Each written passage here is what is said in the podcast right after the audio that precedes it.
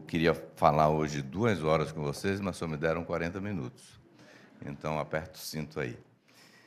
Eu quero conversar sobre um assunto que eu pessoalmente acredito que ele é revolucionário quando finalmente a gente compreende com profundidade esse tema. A nossa conversa hoje vai, vai ser em cima dessa verdade aqui, a tríplice ação do sangue de Jesus. Tomamos a Santa Ceia hoje, né? Alguns tomaram.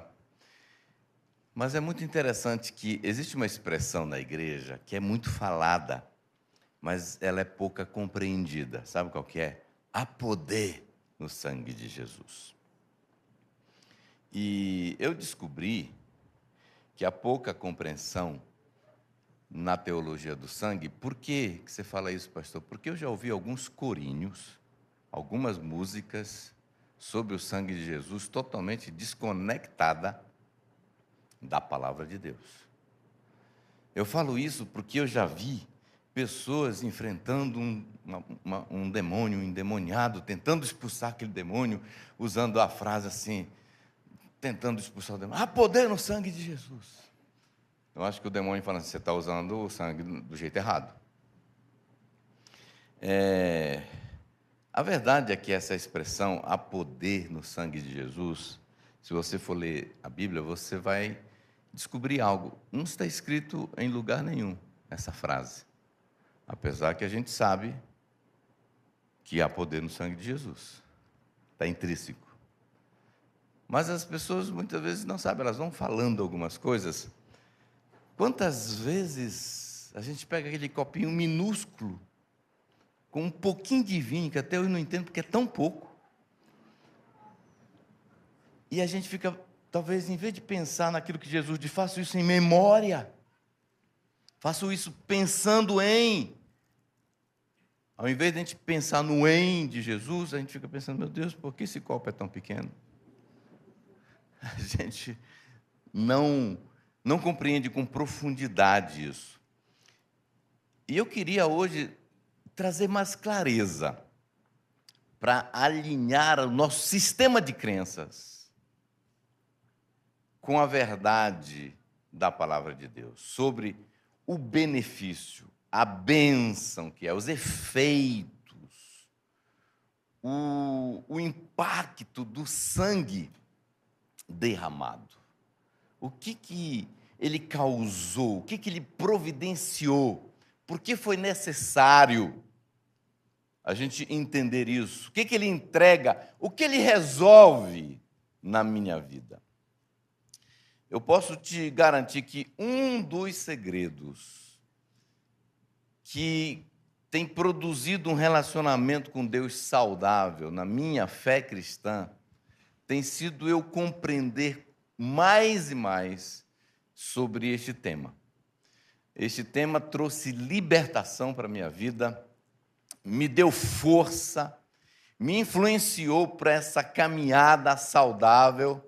Vou completar 40 anos ano que vem seguindo Jesus e eu tomei uma decisão que o diabo nunca vai chamar para mim de desviado. Eu não gosto desse nome. Pensa no nome feio, desviado. Agora, Primeiro nós precisamos entender o seguinte: o cristianismo ele é fundamentado na cruz de Cristo, na obra da cruz. Isso daqui é, é, é, é, fato. Então, se, se o que eu creio está fundamentado nisso, eu preciso entender esse fundamento. Então, compreender a teologia do sangue, a mensagem da cruz, é fundamental para essa vida cristã vitoriosa. É, e uma coisa que nós precisamos entender, porque eu já vi alguns ateus falando, eu não entendo esse negócio de um cara morrer numa cruz, ensanguentado, para tentar resolver o problema da humanidade. Realmente é meio confuso isso. Agora, o que, que acontece? O mundo espiritual, ele acontece dentro de um universo jurídico. Isso daqui é muito importante entender. O mundo espiritual, ele é estabelecido, ele acontece em cima de regras, de leis, de legalidades, de princípios. Isso é fato. Não é por um acaso que o mundo natural também é assim. É porque eles aprenderam com o mundo espiritual. O mundo espiritual, ele tem esse cunho jurídico. Por isso que você vai ver na Bíblia muitas vezes expressões como juiz, advogado, leis, condenação, remissão, inocentado. É por isso. São linguagens jurídicas que nós precisamos entender por quê. E nós só vamos entender o benefício do sangue se nós entendermos esses conceitos. Então a cruz é um instrumento legal. A cruz não foi uma invenção. A cruz faz parte de um instrumento legal, assim como muitos outros a gente vê aqui no nosso sistema jurídico. Se nós tirarmos a cruz do cristianismo, todos nós estaremos terrivelmente perdidos, cozidos e fritos. Todos. Isso é fato. Por isso que alguns seguidores de Jesus precisam ter mais revelação e mais clareza sobre as verdades bíblicas, porque se nós não compreendermos o que a Bíblia ensina sobre o sangue de Jesus, vai ser impossível nós crermos corretamente. E se a gente não tiver a fé certa, porque não temos a revelação correta, isso afeta o nosso relacionamento com Deus. Eu estou convencido que a falta de revelação sobre o sangue de Jesus, sobre as ações e as conquistas produzidas por esse derramamento de sangue, explica porque a gente encontra cristãos vivendo uma vida se sentindo culpados. A coisa mais fácil é encontrar crente culpado. A coisa mais fácil é a gente encontrar seguidores de Jesus condenados, desanimados, limitados, derrotados. É muito comum a gente encontrar cristãos que se sentem pecadores demais para servir a Deus. Falou, irmão, se envolve aqui, ajuda aqui, segura a placa. Não, pastor, estou em pecado. Não consegue segurar nem a placa. Cristãos que se limitam apenas em congregar aos domingos, porque se sentem indignos de ir mais profundo na sua relação com Deus. Cristãos que estão constantemente achando que Deus está com raiva deles, esperando um vacilo para dar uma cacetada. Cristãos que estão fazendo um esforço sobre-humano para ser aceitos por Deus. Cristãos que estão muitas vezes tentando através de atos de bondade. Hoje eu vou, hoje eu vou levar ali a marmita, né, para o cara morador da rua, para ver se Deus perdoa aquela pisada na bola da semana passada. Muitas vezes nós vivemos isso. E a falta da compreensão clara sobre o sangue, sobre a teologia do sangue, é a causa principal, na minha opinião, dessa estatística do IBGE de 40 milhões de desviados. Sabe por quê? Porque o cara tomou uma cervejinha, aí o diabo falou: pronto, acabou. Você vai para o inferno agora, bestado. Acabou, não tem mais jeito. Então, em resumo, a falta de revelação sobre o sangue de Jesus, o efeito do sangue, o impacto do sangue, tem levado muitos crentes a viverem de modo equivocado sua relação com Deus, e esses comportamentos e esses sentimentos que eu mencionei nada mais é do que falta de uma clareza, de uma compreensão sobre esses efeitos poderosos do sangue de Jesus. Então, para nós entendermos os efeitos, os benefícios do sangue de Jesus, as conquistas que ele trouxe, nós precisamos entender é, a verdadeira realidade dos fatos. Então vamos lá entender os fatos. O fato é que todo reino tem suas regras e tem suas leis. E no reino de Deus não é diferente. No Código Penal do Reino de Deus, a lei é muito clara sobre as consequências da transgressão da lei. Essa palavra transgressão da lei é outra palavra para pecado. Quem que diz isso? João. João diz assim, ó: todo aquele que pratica o pecado transgride a lei De fato, o pecado é a transgressão da lei. Então, quando há transgressão da lei, o que, que o Código Penal do Reino de Deus diz? Que ela tem uma consequência. E a consequência é dura. Essa lei, ela é clara e ela foi lida, ela foi explicada para o primeiro ser humano que apareceu nesse planeta, chamado Adão, lá no Éden. O próprio Deus chega e diz para ele sobre o Código Penal. O Senhor disse para ele o seguinte: de toda árvore do jardim comerás livremente, mas da árvore do conhecimento do bem e do mal não comerás, porque no dia em que dela comeres, certamente morrerás. E eu imagino Deus falando assim: entendeu, Adão? Repete.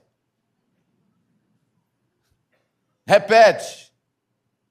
Agora, Ezequiel vem, é outro texto na, no Código Penal, que diz assim: todas as almas são minhas, como a do pai, também do filho, é minha.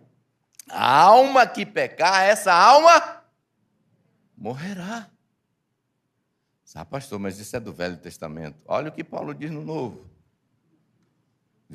Porque o salário do pecado é a morte. O código penal do reino é claro. Pecou, transgrediu a lei, é morte. Agora, é muito importante nós entendermos o seguinte: mas não é só morte. Traz muitos outros problemas. O pecado do homem trouxe muitas outras consequências, como, por exemplo, o pecado do homem tornou o homem culpado diante da corte celestial. O homem cometeu um erro, ele transgrediu. E quanto mais ele peca, mais esse escrito de dívida, essa lista aumenta. Não sei quantos anos você tem, mas multiplica aí, trêsinho só pecado por dia, trêsinho. Isso os mais santos que eu estou vendo daqui, uma auréola sobre alguns. Os mais santos, só trêsinho por dia. Palavra, ato e pensamento. Multiplica pela, pela sua idade. Quanto é o escrito de dívida? Então, o homem é devedor com a justiça, não é federal, é a justiça celestial. O homem é devedor. Você pensando que era só o Lula, não é não. Você achando que você. Não, eu nunca tive problema com a justiça. É porque você nunca leu a Bíblia. Está lá.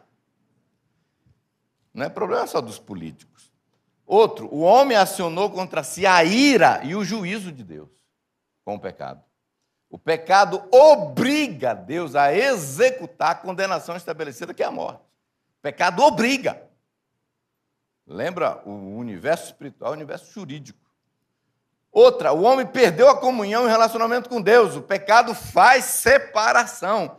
Viraram inimigos. O homem e Deus, que eram tão amigos, viraram inimigos. Diz a Bíblia, foi separado. O homem tornou-se impuro e imundo face à santidade do seu Criador. Outra coisa que o pecado causou, o homem deu legalidade para o diabo acusá-lo diante de Deus como um promotor de justiça. O diabo foi expulso, ficou com raiva, o homem pecou, ele fez o homem pecar, e agora ele chega para Deus e fala: O cara pecou também, eu não vou para o lago de fogo sozinho, não! O cara pisou na bola também, o que o senhor vai fazer com o homem? Quando eu pisei na bola, o senhor me expulsou e vai mandar para o lago de fogo. E o cara que pisou na bola aí também? Vai passar a mão? O homem deu direito legal para o diabo oprimi-lo, atormentá-lo e dominá-lo. Essas são algumas consequências. Então, por causa do pecado e da desobediência, o homem enfrentará o tribunal celestial, ele responderá pelo seu crime chamado pecado, sofrerá pessoalmente a punição e a condenação do seu próprio pecado. Fala, pastor, isso é sério, é sério. E, e ó, só para você ter uma ideia como o negócio é sério, aqui na Indonésia, na Indonésia, se o cara for pego com droga, ele vai ser morto, sem dó e sem piedade. Já foi morto um brasileiro aí, vocês estão sabendo, né? Eu ouvi falar que tem outro aí enrolado. Não sei porque é só brasileiro que morre lá. Quando nós estávamos lá, o pastor Edilio até falou para nós, né, Ibe? Rapaz, compra cadeado, põe cadeado na sua mala, porque o negócio aqui é complicado. Se pegar droga, você pode ser de qualquer país, você vai ser morto. É regra. Então veja que a situação do homem é complicadíssima, não só na Indonésia, mas na corte celestial. A não ser que algo fosse feito para resolver essa situação. E graças a Deus, eu sou portador de boa notícia. Eu vim aqui dizer que algo foi feito. Algo foi feito. É aí que entra o plano de redenção. O plano de redenção entra em ação. E eu gosto de falar do plano de redenção contando uma historinha. Foi a mesma historinha que eu contei para minha colega de faculdade, chamada Marileia, que hoje se tornou minha esposa. Depois eu conto como foi que eu ganhei ela para Jesus e depois ganhei para mim. Na sala da casa dela, ela era muito católica. Um dia eu convidei ela para a igreja. Ela disse assim: Olha, se você quiser continuar sendo meu amigo, nunca mais me convida para ir na tua igreja, porque eu tenho a minha. Foi uma mulher braba. Mas é bonita, então vale a pena insistir. Aí o que, que aconteceu? Eu compartilhei com ela essa historinha. Eu falei: Havia um reino onde o rei era um rei muito justo. E esse rei é altamente comprometido com a justiça, mas também é um rei muito bom, muito querido, muito admirado. Mas ele era conhecido por nunca culpar um inocente e nunca inocentar um culpado. E naquela nação, naquele país, naquele reino, havia uma lei severa era pena de morte para todos os criminosos. Aí o que, que aconteceu? Que houve um assassinato. E a investigação daquele crime apontou que o responsável, o réu, o assassino, nada mais, nada menos, era o filho do rei. E aí então a cidade toda ficou alvoroçada porque pensaram: e agora? O rei é justo? Que, que ele vai fazer? Será que ele vai passar a mão? O dia do julgamento foi marcado e todos estavam com uma grande expectativa para saber o que, que ia acontecer. E você sabe, naquele dia, o reto e justo juiz assumiu a sua bancada com sua toga, o seu martelinho na mão, o seu filho sentado no banco do réu, e ele, ouvindo o promotor de justiça que tem dois chifres, acusando. O rei tem que fazer alguma coisa. Então, sentado na sua cadeira de juiz, ele bate o martelo e decreta: condenado, morte ao culpado, próprio filho. Mas de repente, para surpresa de todos, o reto juiz sai da sua cadeira, retira sua toga, desce da tribuna, aproxima do seu filho e diz assim: Eu morrerei em seu lugar. E assim, o Deus infinito se torna finito para redimir a humanidade condenada. O justo juiz deixa sua glória e, em figura humana, vem morrer em nosso lugar. Esse é o plano da redenção. Agora, é interessante que esse plano da redenção, ele foi apontado milhares de vezes no culto judaico. Quando figura de um cordeiro sem defeito, tinha sua vida tirada e o seu sangue derramado em propiciação. Por isso que Jesus, quando ele aparece no Jordão, João Batista brada: Eis o Cordeiro de Deus que tira o pecado do mundo. Você sabe o que é isso? É que no Calvário, Jesus é oferecido como sacrifício. Nós precisamos entender isso. A sua vida, sangue é vida, vida é sangue, é derramado. O sangue, de acordo com Levítico 17, diz assim: Porque a vida da carne está no sangue, eu vou tenho dado sobre o altar para fazer expiação pela vossa alma, porquanto é o sangue que fará expiação em virtude da vida. O autor de Hebreus Damasruz diz assim: com efeito, quase todas as coisas, segundo a lei, se purificam com sangue, e sem derramamento de sangue não há remissão de pecado, né? não há remissão. Então veja só, a ideia é que alguém tem que morrer para que alguém continue vivo. Alguém tem que morrer para que alguém continue vivo. É vida pela vida. O sangue é vida. Então, Jesus deu a sua vida para que alguém ficasse vivo. A mesma história entre Jesus e Barrabás. João 3 diz assim a palavra de Deus: Porque Deus amou o mundo de tal maneira que deu seu Filho unigênito para que todo que nele crê não pereça, mas tenha vida eterna, porquanto Deus enviou seu Filho ao mundo não para que julgasse o mundo, mas para que o mundo fosse salvo por ele. Então aqui nós precisamos entender que a morte de Jesus é a provisão de Deus para as consequências do pecado. Então vamos compreender rapidamente essa tríplice ação do sangue de Jesus. A primeira ação do sangue de Jesus em relação a Deus, e a palavra aqui é propiciação.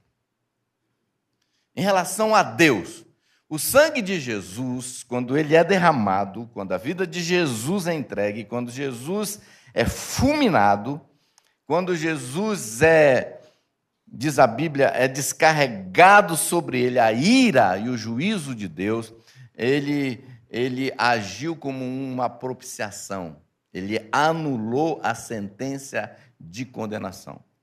O sangue derramado aplacou a ira contra o pecador. Isso é muito importante nós entendermos. Porque o sangue de Jesus foi mais que o bastante para Deus considerar o pecado punido. Quando Jesus morre, seu sangue é derramado, aquela ira que Deus tinha contra o pecado foi descarregado sobre Jesus. E o sangue de Jesus pagou o preço da ofensa que nós causamos, que o pecado causou. Por isso que a gente fala, a vida de Jesus foi derramada com pagamento pelo pecado. A Bíblia chama isso de propiciação. Em 1 João 2,2 diz assim a palavra de Deus: Ele é a propiciação pelos nossos pecados, e não somente pelos nossos próprios, mas ainda pelo do mundo inteiro. Agora, a palavra propiciação não é uma palavra comum, é até difícil de falar. Se você não falar com calma, você se atrapalha. Não é comum. Não faz parte do nosso vocabulário, por isso que às vezes a gente não sabe o que, que é. Mas se você for para o dicionário, a palavra propiciação significa o seguinte: sacrifício para aplacar a ira ou a justiça divina. É um sacrifício. Quando você entrega aquilo, então, Deus vinha para destruir, colocar o sacrifício, ele parou. Essa é a ideia. Então, o sangue de Jesus pôde fazer a indenização, pagar a penalidade, pagar a fiança. Essa é a ideia. Nós tínhamos que ser punidos, alguém vem e paga. Agora, o sangue de Jesus, então, atuou para Deus nesse sentido, como uma propiciação. Por isso que no exemplo lá da Páscoa, que os, os judeus estão saindo do Egito, é orientado que cada família pegue, cada família um cordeiro e mate aquele cordeiro sem defeito, a figura do que vinha sendo apontado para os céus, que iria acontecer em breve. O sangue daquele cordeiro é colocado na porta e o juízo, o julgamento sobre aquela família não acontecia. Não é porque a família não tinha feito nada de errado, era porque alguém já morreu. E não pode ter duas mortes. O pecado só é pago por uma pessoa. Então, quando o anjo passa, ele não poderia matar os filhos de, dos israelitas, porque uma vida já havia sido entregue em favor da vida daquele primogênito um cordeiro por família. Então não pode morrer o cordeiro e o primogênito. Ou morre o primogênito ou morre o cordeiro. É assim que as coisas funcionam.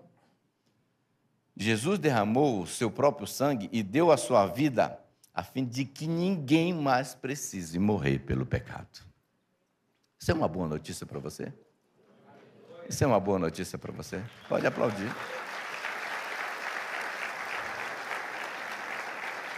Então é por causa do sangue de Jesus que foi derramado, da vida de Jesus que foi entregue, que nossos pecados podem ser removidos, pode ser apagado pode ser esquecido e não ser ilegal. E não ser ilegal. Porque se Deus. Alguém perguntou, por que, que Deus não perdoa? Sem que Jesus precisasse ter morrido? Porque o diabo ia chegar junto. Fala, é ilegal. Não, é ilegal. A sentença não é morte? Então o cara tem que morrer. Por que, que hoje é legal, do ponto de vista jurídico, Jesus perdoar o meu pecado e o seu pecado? Nós que cremos em Jesus. Porque agora nós assumimos, nós fomos substituídos por Jesus naquele julgamento. Então é importante entender que quando o céu descarregou sobre Jesus a ira divina, o pecado de toda a humanidade foi julgado e penalizado. E quando eu falo o pecado da humanidade, a Bíblia está dizendo que aquele único ato de punição, aquele único ato pagou preço relativo a todos os pecados de toda a humanidade. Pecado passado, do presente, do futuro, os cabeludos, os hediondos, os feios e os cinzas. Que alguns acham que é cinza. Mas eu acho legal porque Deus é tão justo, porque assim como o pecado entrou no mundo e alcançou toda a humanidade por um único homem, a Bíblia diz que por um único ato de justiça também, de um único homem, toda a humanidade foi beneficiada. Então está elas por elas. Adão prejudicou a nossa vida. Jesus veio e abençoou a nossa vida. É todos. Para as Marias, para os Antônio, para os Sabás, para todo mundo. Está quitado. Agora, é muito importante nós entendermos isso. A propiciação significa que o Supremo Juiz aceitou o sacrifício de Jesus como justo, suficiente, permanente e disponível a todo homem, pois em Cristo Jesus o pecado da humanidade foi julgado e punido. Então agora, a sentença de morte que estava sobre você, sobre mim, nós estávamos com um problema na corte celestial foi removido automaticamente quando alguém se arrepende e apela pelo sangue de Jesus. O sangue de Jesus funciona como essa proteção da penalidade da aplicação do juízo. A única condenação que nós. É, é a, única, a única condição que o, o, o sangue de Jesus é, não, não a, a, Ajuda é se a pessoa rejeita, se ela despreza. Agora, olha o que a palavra de Deus fala. Se, porém, andarmos na luz, como Ele está na luz, nós temos comunhão com os outros e o sangue de Jesus, seu Filho, nos purifica de todo pecado. Se afirmarmos que estamos sem pecado, enganamos a nós mesmos e a verdade não está em nós. Se confessarmos o nosso pecado, Ele é fiel e justo para perdoar o nosso pecado e nos purificar de toda injustiça. Eu gosto dessas duas palavrazinhas que estão aí junto, fiel e justo. Fiel porque ele não é enganador. Ele não vai nos trair. Ele não vai dizer, olha, está resolvido e depois, quando a gente morrer, fala, não, ela estava brincando. Não, ele é fiel. Ele é fiel. E ele é justo. Ele é justo porque o pecado não pode ser punido duas vezes já foi punido em Jesus, já foi pago. Então, perdão é um direito de todo pecador arrependido. Então, deixa eu te dizer uma coisa: para Deus, o problema do pecado está resolvido. Está resolvido. Deus está satisfeito com o sacrifício de Jesus na cruz. Então, eu queria hoje dizer que é a, a verdade libertadora. Entenda de uma vez para sempre Deus não está mais com raiva de você e nunca mais ficará. Amém? Isso não é libertador? Isso é libertador demais. Agora, a não ser que você rejeite o benefício da cruz. Porque o que, que diz em João 3,36? Alguns falam assim: ah, Deus é amor, no final das contas todo mundo vai para o céu mesmo, no final das contas todo mundo vai para o céu. Olha o que, que João diz.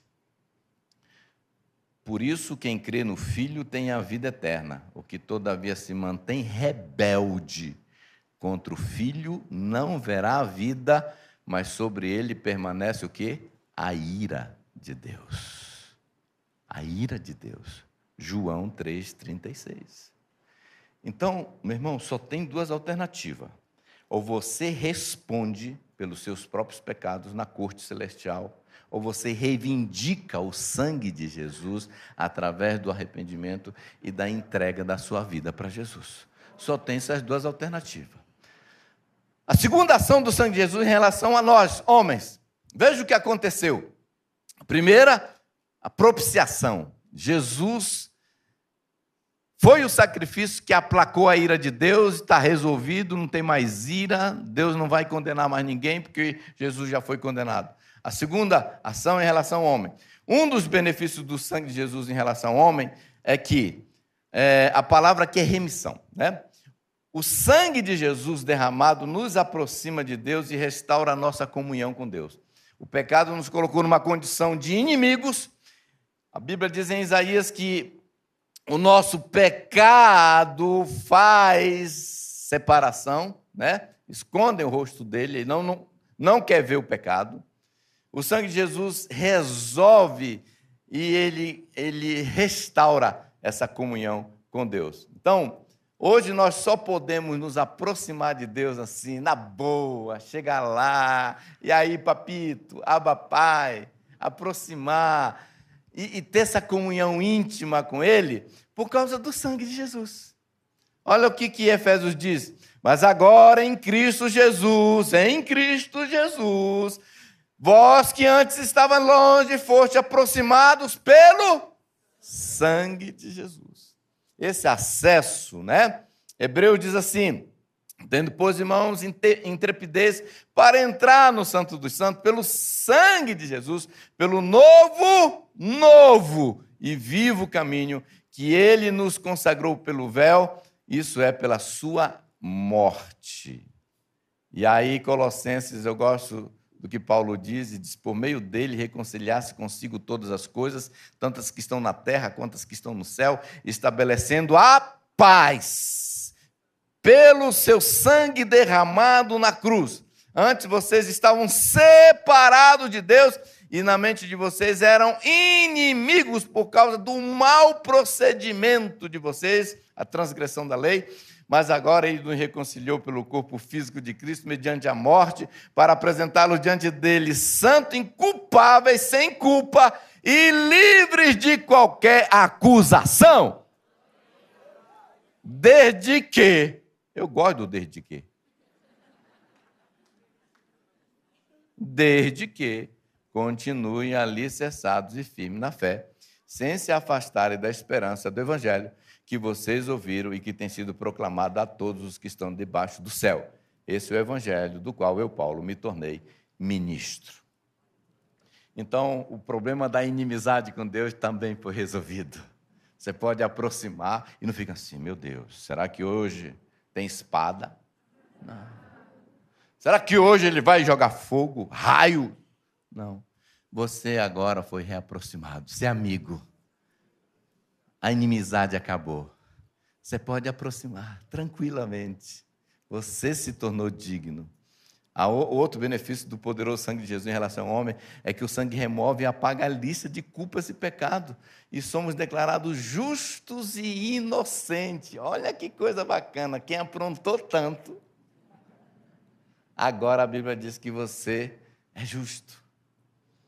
Você foi inocentado, inocentado. Olha que coisa interessante. Pelo sangue de Jesus nós somos justificados. Olha o que a palavra de Deus fala. E havendo riscado o escrito de dívida que havia contra nós nas suas ordenanças, o qual nos era contrário, removeu do meio de nós, cravando na cruz. Olha que coisa interessante. Tem uma tem uma imagem que eu queria que você visse. Imagina aí, de novo, faz a continha, a sua idade vezes três pecados por dia, isso sendo bem, bem generoso. Qual seria o tamanho dessa? Mas a coisa bacana é que está pago. Está pago. Amém? O que, que é isso? Remissão. Remissão significa tornar isento, desobrigar, eximir, livrar. É isso. Você agora está desobrigado. Você não tem mais dívida.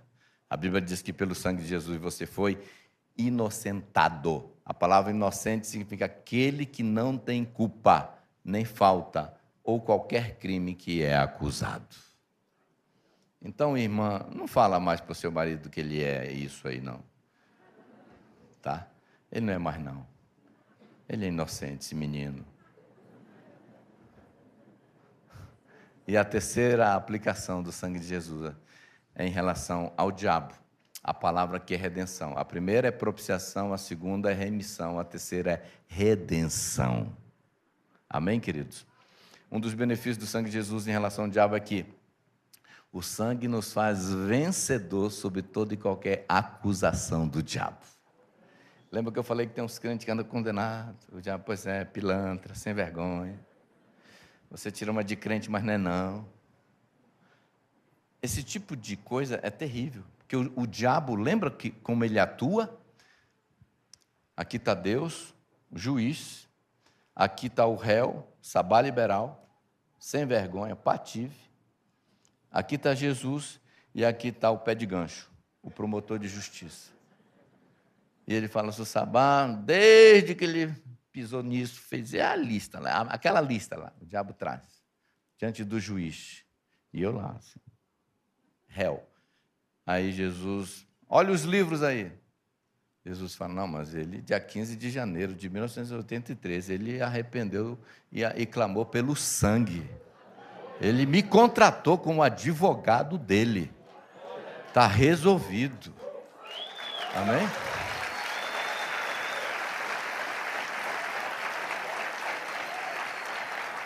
E a acusação do diabo vai por terra. Por isso que Apocalipse diz: então ouvi uma forte voz do céu que dizia: agora vem a salvação, o poder, o reino de Deus, a autoridade de Cristo, pois foi lançado fora, fora o acusador dos nossos irmãos, que acusa diante de Deus dia e noite. E eles o venceram pelo sangue do Cordeiro. Aleluia! Não há mais condenação. Porque nós contratamos o nosso advogado. E o nosso advogado, não só é o nosso advogado, mas ele morreu no nosso lugar. Por isso que João diz assim: Filhinhos meus, essas coisas vos escrevo para que não pequeis. Se todavia alguém pecar, temos advogado junto ao Pai. O nome dele é Doutor Jesus Cristo, o justo.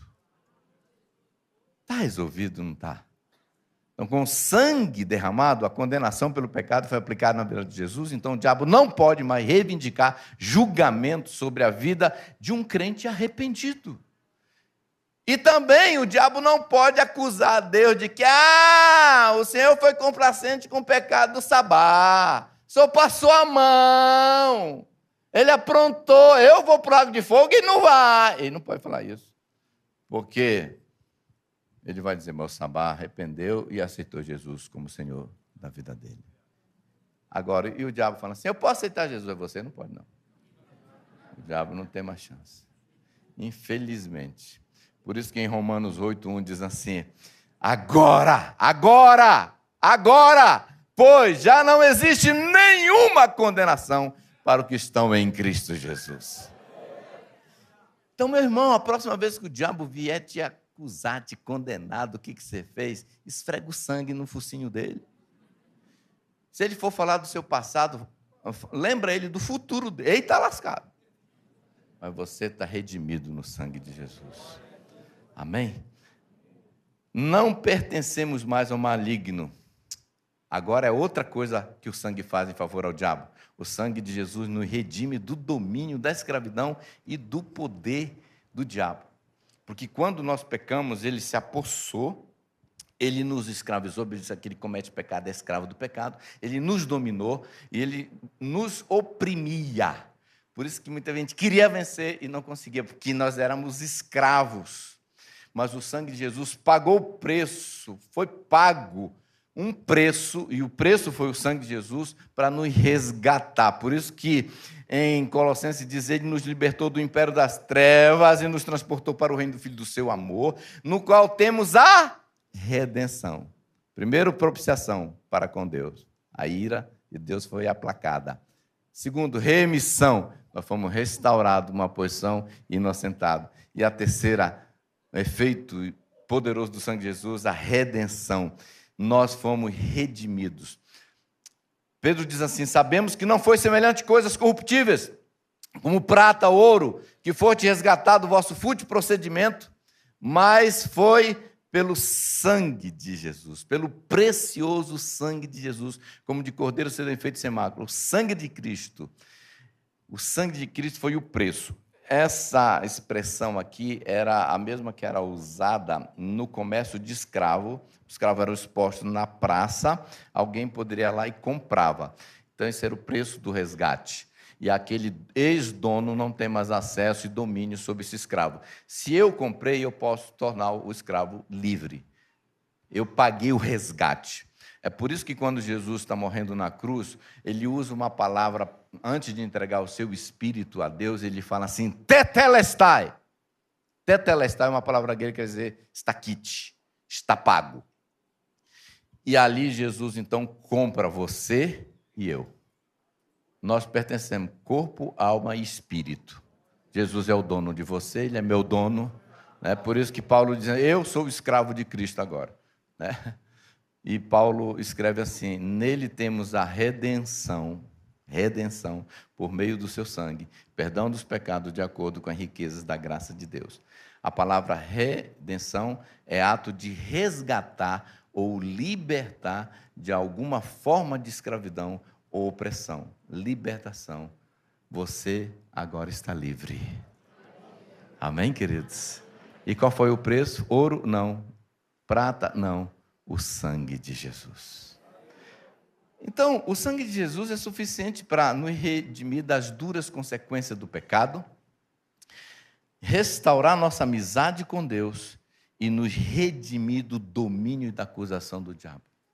Então, a próxima vez, se tiver com um pedaço de pão na mão e um copinho, você vai pensar: Poxa, Jesus fez questão de pedir que a gente faça isso com muita frequência. A gente faz só uma vez por mês aqui, mas você pode fazer todo dia na sua casa.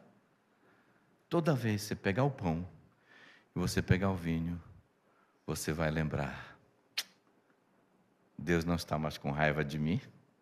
Jesus foi a minha propiciação. Jesus morrer aplacou a ira de Deus. Eu agora sou amigo de Deus. Todo escrito de dívida foi cancelado, obrigado, Jesus. Eu não sou mais escravo do pecado, já não há mais nenhuma condenação em mim, porque Jesus é a minha redenção.